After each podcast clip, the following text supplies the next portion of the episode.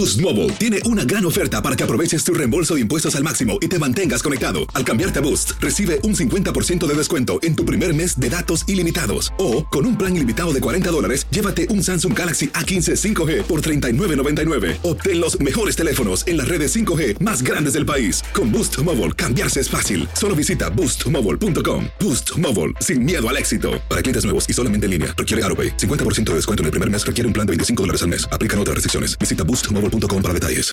Familia querida de Univisión, aquí Lucero para decirles que no se pueden perder el gallo de oro. Lunes a viernes a las 9 por Univisión. Univisión Reporta es un podcast de euforia.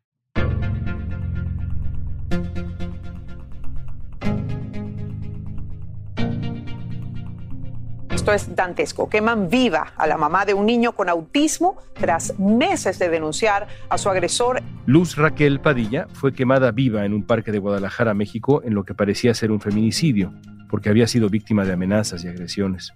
Raquel murió de una manera espantosa. Varias personas le rociaron alcohol y le prendieron fuego. Al igual que toda la sociedad en México, hay indignación, hay tristeza. Diez días después del incidente en el parque, la investigación dio un giro totalmente inesperado. Hoy vamos a platicar con la periodista de Univisión, Atsiri Cárdenas, quien ha estado cubriendo el caso desde el lugar de los hechos para tratar de entender esta historia llena de contradicciones. ¿Qué dicen las autoridades? ¿Qué muestra la evidencia? Y finalmente, ¿qué pasó con Luz Raquel Padilla? Soy León Krause, esto es Univisión Reporta.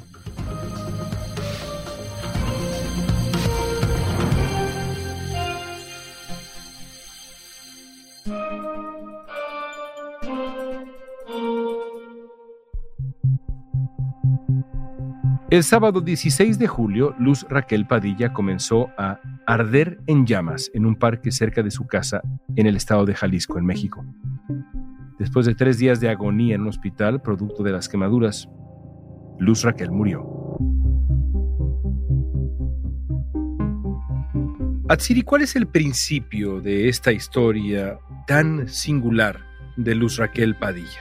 Mira, la información que tenemos es muy contrastada porque, por un lado, se informa que había muchísima información de ella en redes sociales de las presuntas amenazas y agresiones verbales que tenía por parte de su vecino.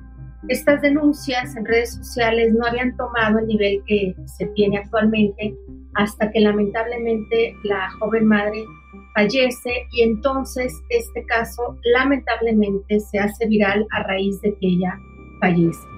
Es así como los medios de comunicación nos damos cuenta de que hay una víctima más en Jalisco de un posible feminicidio. Y digo posible feminicidio porque creo que también así tenemos que comportarnos informativamente los medios de comunicación, porque todavía no tenemos todo el panorama. Así fue como nos dimos cuenta todos los periodistas que algo muy fuerte estaban sucediendo en México y también cuando los colectivos lo empiezan a hacer público. Hablemos un poco de ella. ¿Quién era Luz Raquel Padilla? ¿Con quién vivía? ¿Cómo era su situación? La información que tenemos y todos los reporteros la comenzamos a conocer a raíz justamente de que muere. Es una madre de 35 años con un hijo autista de 11 años. Por la protección que tienen los niños no se nos da mucha información. Es una joven madre soltera que vive en el sur de la zona metropolitana de Guadalajara, en el municipio de Zapopan, y pertenece a muchos colectivos de personas cuidadoras porque las 24 horas del día, los 7 días de la semana, ella se dedicaba a cuidar a su hijo, que además de tener algún nivel de autismo, también se nos ha reportado que tenía epilepsia. Y ella colaboraba mucho en colectivos para que también no solamente aprender, sino también ayudar a las personas que se dedicaban a cuidar a personas cercanas a su familia. Es lo que se sabe de ella. Y tenía una relación, de acuerdo con lo que ella misma difundió en su momento, muy difícil con sus vecinos. ¿Por qué? Lo que ella, y sí quiero ser muy puntual en esto, León, lo que ella mencionaba en las redes sociales es que tenía muchas dificultades con sus vecinos. El agresor Siguió fregando, fregando y fregando. Se metió con mi hijo y de manera verbal diciendo que era un mongol. En algún momento da el nombre del vecino porque según la versión de Raquel, la condición de su hijo hacía que estuviera inquieto todo el día, que gritara, que golpeara las paredes, le molestaba mucho a sus vecinos y que a raíz de eso ella recibía muchas agresiones verbales y amenazas en la vía pública. Era lo que ella decía en las redes sociales y tras su muerte nos enteramos que ella había puesto una denuncia justamente por agresiones verbales y por amenazas a principios de mayo. Ella había denunciado incluso a través de las redes sociales, pero también lo hizo ante las autoridades, que era un vecino quien la acosaba sistemáticamente. Ella denunció en múltiples ocasiones al gobierno de Jalisco que había recibido agresiones, amenazas, eh, acoso e incluso un ataque con cloro. Ella fallece tres días después de que se incendia. No sabría decirte exactamente si le provocan el fuego, exactamente cómo suceden las cosas, porque solamente tenemos algunas entrevistas con algunas personas que no pueden ser tan, tan precisas, pero es la información que tenemos muy vaga. Lamentablemente conocemos de ella mucho más cuando muere, pero empezamos a conocer el día que ella ingresa al hospital de Dios. Déjame preguntarte un poco más sobre el ambiente en este sitio donde vivía Luz Raquel junto con su hijo. Y como tú señalas, el ambiente que de acuerdo con ella se respiraba, se percibía en este sitio. Ella también compartió una serie de pintas en las paredes como amenaza en contra suya. ¿Qué decían esas pintas?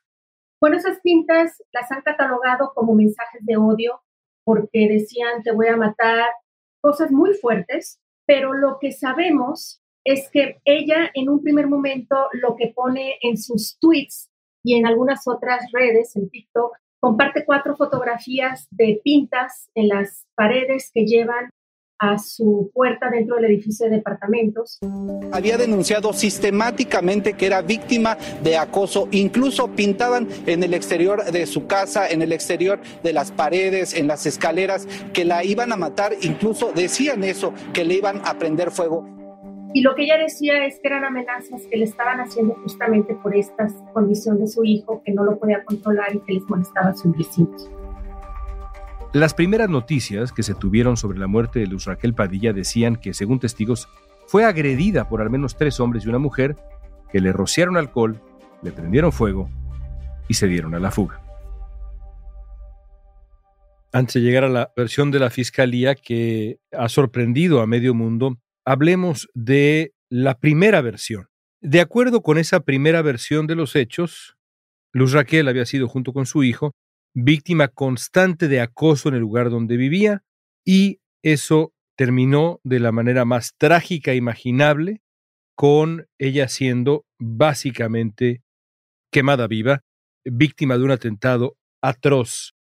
Cuéntanos cuál fue esa primera versión, la versión que dimos a conocer los medios de comunicación cuando se supo el fallecimiento dramático de esta mujer. Esta primera versión corrió como reguero de pólvora el sábado 16 de julio cuando se reporta que una mujer es localizada literalmente en llamas en un parque público en Zapopan, uno de los municipios de la zona metropolitana de Guadalajara. Ella fue prendida, a ella le rociaron eh, gasolina, le rociaron alcohol también y le prendieron fuego. Llegan los servicios médicos, la encuentran con gran parte de su superficie corporal quemada, la llevan a un hospital público, la tratan. Los primeros informes que se tienen es que había testigos que decían haber visto personas que le habían prendido fuego, y entonces, desde ese sábado y domingo empezó esta noticia a acaparar titulares, redes sociales, medios impresos, radio, televisión, que una mujer había sido atacada y que la habían prendido en llamas. Seguimos nosotros esta noticia y lo siguiente que sabemos es que el martes 19 de julio ella fallece y entonces también ya empiezan a conocerse todos esos mensajes que ella subía a redes sociales de que estaba siendo intimidada por un vecino que la molestaba, que no toleraba que su hijo con una condición de espectro autista y que también sufría ataques de epilepsia no lo podía controlar dentro del departamento y había videos que ella subía diciendo justamente esto, subía videos abrazando a su hijo y también se empieza a hacer viral información que empiezan a compartir colectivos de que ella es una cuidadora y pertenece a colectivos de cuidadores para personas que necesitan ayuda las 24 horas del día. La organización Yo Cuido México convocó a una protesta luego del asesinato de Luz Raquel Padilla, quien era la principal cuidadora de su hijo autista. Vamos a dar con los responsables y van a acabar las rejas por este brutal crimen. En eso es un compromiso del gobierno de Jalisco, es un compromiso de la Fiscalía. Esa es la primera fase de esta noticia. Fue lo primero que se reportó.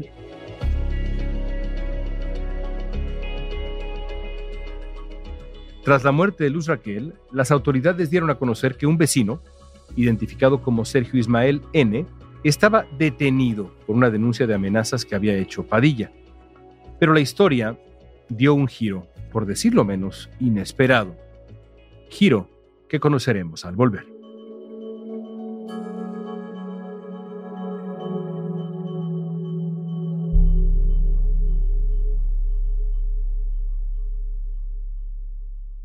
Boost Mobile tiene una gran oferta para que aproveches tu reembolso de impuestos al máximo y te mantengas conectado. Al cambiarte a Boost, recibe un 50% de descuento en tu primer mes de datos ilimitados. O, con un plan ilimitado de 40 dólares, llévate un Samsung Galaxy A15 5G por $39.99. Obtén los mejores teléfonos en las redes 5G más grandes del país. Con Boost Mobile, cambiarse es fácil. Solo visita boostmobile.com. Boost Mobile, sin miedo al éxito. Para clientes nuevos y solamente en línea, requiere AroPay. 50% de descuento en el primer mes requiere un plan de 25 dólares al mes. Aplican otras restricciones. Visita para detalles. Lo mejor, lo más impactante, está por venir en Tu vida es mi vida. De lunes a viernes a las 8 por Univisión.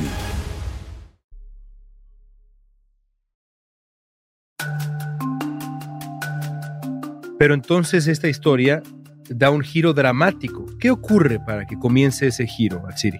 Después de casi seis días de la muerte de Luz Raquel, cuando literalmente esta noticia cruza fronteras, no nomás es en México, varios colectivos y asociaciones feministas de Estados Unidos, México y América Latina empiezan a hacer eco de esta noticia. Cada vez va ahora sí que increciendo y creciendo y creciendo esta noticia hasta que el gobernador tiene que salir a decir en un evento en Puerto Vallarta donde estuvo el presidente López Obrador y se toca el tema el gobernador menciona, el gobernador de Jalisco, Enrique Alfaro, que lo que sucedió no es una responsabilidad de su gobierno. Eh, es más importante en este momento que haya información oficial y que no se saquen conclusiones a priori cuando hay una investigación en curso. Se da a conocer que ella no tenía el famoso pulso de vida, ese dispositivo que se le da a las mujeres que han sido víctimas de agresiones, y es un dispositivo que se le aprieta un botón y llega una alerta a la policía y empezaron a echarse la bolita a todas las autoridades. Y aquí es donde da un giro muy interesante, León, en este caso, porque una televisora local publica unos videos donde se ve que la joven madre está manipulando o moviendo el lente de una cámara de un circuito cerrado de vigilancia del edificio donde vive Luz Raquel, una cámara que está colocada frente a su departamento. Es lo que se ve en esta televisora local, no sabemos exactamente el contexto de cuándo sucedió, de quién era la cámara, por qué la movía, pero también esas imágenes no eran las únicas que estaban en esos videos donde ella está tratando de manipular esta cámara. También se ve que ella prende algo adentro de su departamento con la puerta abierta, no sé qué objeto sería, pero algo prende, lo prende en llamas y lo avienta al departamento de enfrente. Y bueno, eso provoca que la fiscalía se vea obligada a dar una rueda de prensa al día siguiente. Ahora, a esto que describes se suman otras revelaciones inesperadas, como el hecho de que ella misma es quien realiza estas amenazas contra ella, pinta en las paredes de este sitio donde vivía, y después también las imágenes, aparentemente, de Luz Raquel comprando alcohol. Cuando los videos ya son no virales, sino extremadamente virales en los medios de comunicación, la Fiscalía de Jalisco, en un caso inédito, en lo que yo considero que es una violación al debido proceso, algo nunca visto en nuestro sistema de justicia penal, en el nuevo, donde se prohíbe revelar avances de las investigaciones, nos citan los reporteros a una rueda de prensa urgente. Obviamente sabíamos que tenía que ver con el tema de Luz Raquel, porque era un tema que venía difundiéndose durante los últimos 10 días. ha dado un insólito giro la investigación de la muerte de Luz Raquel. Y de repente el fiscal, una rueda de prensa que da a través de las redes sociales, empieza a presentar láminas visuales para que nosotros nos demos cuenta de una línea de tiempo de qué es lo que había pasado con Luz Raquel. Y entonces empieza a presentar videos y capturas de pantalla de lo que había presentado la televisora local de estas imágenes de Luz Raquel manipulando la cámara, aventando algo prendido al vecino de enfrente y empieza a decir que estos videos se los dio el vecino de enfrente a quien ella decía que estaba siendo amenazada y agredida. Y ahí es cuando empieza a dar cosas nuevas. Dice que a raíz de la muerte de ella empezaron a hacer muchas investigaciones. Ha entrevistado a cerca de 200 personas, ha revisado más de 100 videos y en ninguno se comprueba y ninguna versión anota que alguien pudo haberle rociado la gasolina o el alcohol y prenderle fuego. Y que esa cámara que estaba ella manipulando era la que los vecinos habían puesto para defenderse de todo lo que ella hacía. Y entonces viene como que lo peor o la historia que dio un vuelco a todo esto cuando dicen que consiguen no solamente fotografías, sino imágenes de ella llegando a una farmacia donde compra dos botellas, cada una de 500 mililitros de alcohol puro, y luego se va a una vinatería donde compra un encendedor y entonces cuando llega la gente a tratar de apagarla y toma fotos y la policía y todo, cuando toman esas fotos de cuando a ella le están tratando de apagar, se ve que está, esto es lo que dice la fiscalía en la rueda de prensa, que el encendedor que compró y que hay testigos que ella lo compró, está ahí pegado junto a ella, ahí arriba sobre el césped de donde ella está toda quemada. Y además está una de las dos botellas de alcohol que compró horas antes, ese mismo día en la farmacia, entonces se le pregunta, hola señor fiscal, entonces esto es un autoataque. Él no responde que sí, eso sí tenemos que ser muy claros. León, él nunca dice esto es un autoataque, él siempre dice esto es la información que tenemos. La Fiscalía de Jalisco sugiere que ella misma se prendió fuego y tendrían videos que lo demuestran. Que quede claro que no estoy haciendo una conclusión. Y entonces el fiscal agrega y dice, y además la mamá del muchacho que tenemos detenido, ella nos dice que ella vio cuando Luz Raquel hizo esas pintas en las paredes y coincide la fecha que la mamá nos da de cuando ella supuestamente pinta, un día después de cuando ella mueve esas cámaras de seguridad en el edificio. Yo no podía creer lo que estaba oyendo, no lo podía creer. Yo personalmente creo, por la experiencia que tengo como periodista, León, que este canal de televisión hizo muy bien su trabajo en el sentido de ir a pedir alguna entrevista con los vecinos y la familia de este joven que estaba siendo acusado y que la familia misma se los entregó como una prueba de descargo contra el sospechoso. ¿Y por qué? Porque el fiscal en la rueda de prensa lo dijo muchísimas veces, el detenido que tenemos no está relacionado, no lo tenemos posicionado en el lugar de los hechos otra cosa muy importante que no se ha hecho hincapié, el muchacho cuando empiezan a atacarlo en redes sociales, él va y se entrega a la policía de Zapopan, que es el municipio donde ocurrieron los hechos, y la policía de Zapopan entonces lo entrega a la Fiscalía de Jalisco. Él llegó en calidad de testigo en un primer momento. O sea, hay muchísimas aristas en todo esto, León. Luz Aurora Padilla, hermana de Luz Raquel, declaró a los medios locales que su familia está indignada porque lo que se busca es revictimizarla y que hay inconsistencias en la investigación que llevan a cabo las autoridades de Jalisco. Dice la hermana que se están analizando cosas irrelevantes del pasado de Luz Raquel. También declaró que el alcohol no es tan inflamable para causar daños como los que tuvo su hermana en sus órganos y exigió a la fiscalía que investigue quiénes sabían que Luz Raquel había salido de su casa ese día, si había una cámara que daba directo a su puerta. Nos has descrito en este episodio de Univisión Reporta dos versiones absolutamente, no solo contradictorias, opuestas de lo que sucedió. Por un lado, la idea de Luz Raquel como una víctima de acoso sistemático y finalmente de un feminicidio, y por el otro lado, el otro lado de la moneda, a una mujer inestable que conspira en contra de sus vecinos y que comete un acto incomprensible.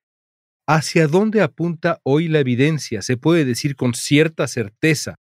¿Hacia dónde apunta la evidencia en este caso? Atsiri. Es muy difícil contestarte esa pregunta, León, porque la Fiscalía no ha vuelto a pronunciarse sobre el tema, salvo para decir qué va a pasar con el hijo de Luz Raquel. Y no ha vuelto a pronunciarse sobre el tema porque la Fiscalía fue tundida a golpes en redes sociales todas las organizaciones feministas locales, nacionales e internacionales se le fueron encima. Por supuesto que hay reacción de activistas que ellos no creen en estas versiones de las autoridades. Acusan al fiscal de revictimizar a Luz Raquel, aunque el fiscal durante la rueda de prensa estuvo diciendo que no se trataba de revictimizarla, sino de ponerles a la vista pues todo lo que había, ¿no? Entonces, no te podría yo decir hacia dónde apunta, porque las dos versiones son extremadamente sólidas. Por un lado, esta mujer está denunciando ser víctima de acoso, está comprobado que ella pertenecía a un colectivo de cuidadoras, está comprobado que tenía problemas con sus vecinos porque las dos partes pusieron denuncias en contra, unos contra otros y los otros contra unos. Entonces eso está comprobado. Lo que tratan de hacer desde la Fiscalía es tratar de ocultar y de desvirtuar todo el enojo a raíz de este asesinato. Y es muy delicado lo que hizo la Fiscalía. El caso jurídicamente se les puede caer porque violaron el debido proceso. Entonces, al día de hoy, lo cierto es que por los hechos de los presuntos responsables de quién podría haberle prendido fuego a Luz Raquel, ni siquiera la Fiscalía tiene datos, porque eso mismo dijo el fiscal en la rueda de prensa que las cuatro personas que estaban ahí cuando ella estaba prendida ya se comprobó que se acercaron a tratar de apagarle el fuego, que no hay un solo testimonio que ellos hayan recabado que contrasta con los testimonios recabados con los medios de comunicación, que la fiscalía no tiene testimonios que les haga suponer que alguien le prendió fuego. Y lo peor del asunto es que dicen que hay algunas cámaras de vigilancia porque donde se prendió fuego o le prendieron fuego fue cerca de un templo, se estaba llevando a cabo un evento religioso, por eso pues fue como mayor el escándalo por la gente que había, ninguna cámara de seguridad captó el momento. Entonces estamos como en el punto de inicio, ¿no? A nivel informativo estamos en el mismo punto. Por último, Atsiri, ya mencionabas tú a quien hay que considerar, más allá de Luz Raquel, que perdió la vida, evidentemente, como otra víctima de este caso terrible que es su hijo. ¿Qué va a pasar con el hijo de Luz Raquel? Lo que sabemos es que la Procuraduría de Protección de Niños, Niñas y Adolescentes, así como en alguna declaración posterior a esta rueda de prensa que dio el fiscal, es que está bajo el cuidado de su abuela materna y su tía, es decir, la mamá de Luz Raquel y la hermana de Luz Raquel. Sabemos que hay otro hermano que vive en un municipio del interior del estado, o sea, tiene una familia extendida, y que le van a estar dando apoyo bimestral. No sabemos a qué se refieren con este apoyo bimestral y bueno, no sé si el apoyo bimestral también sea suficiente para todos los gastos mensuales, ¿no? Es lo que sabemos, es un joven, según lo que nos ha dicho algunas personas cercanas, porque protegen mucho la identidad del pequeño, sabemos que se llama Bruno, se nos ha dicho que tiene 11 años de edad y es lo que sabemos pues daremos seguimiento a este caso que es no solamente trágico, sino, hasta hoy por lo menos, un misterio muy mexicano. Gracias, Atsiri. Gracias.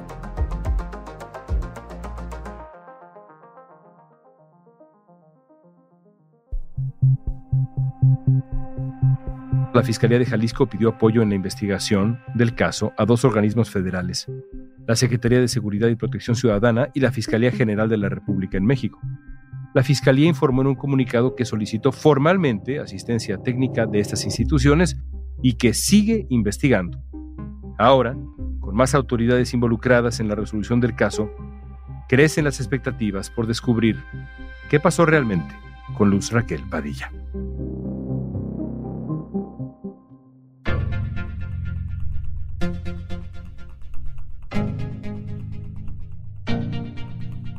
Esta pregunta es para ti aunque es difícil saberlo, ¿qué crees tú que ocurrió con Luz Raquel Padilla? Usa la etiqueta Univisión Reporta en redes sociales y danos tu opinión en Facebook, Instagram, Twitter o TikTok. Si te gustó este episodio, síguenos y compártelo con otros. En la producción ejecutiva, Olivia Liendo. Producción general, Isaac Martínez. Producción de contenidos, Mili Supan. Asistencia de producción, Débora Montaner. Música original de Carlos Jorge García, Luis Daniel González y Jorge González. Soy León Krause. Gracias por escuchar Univisión Reporta.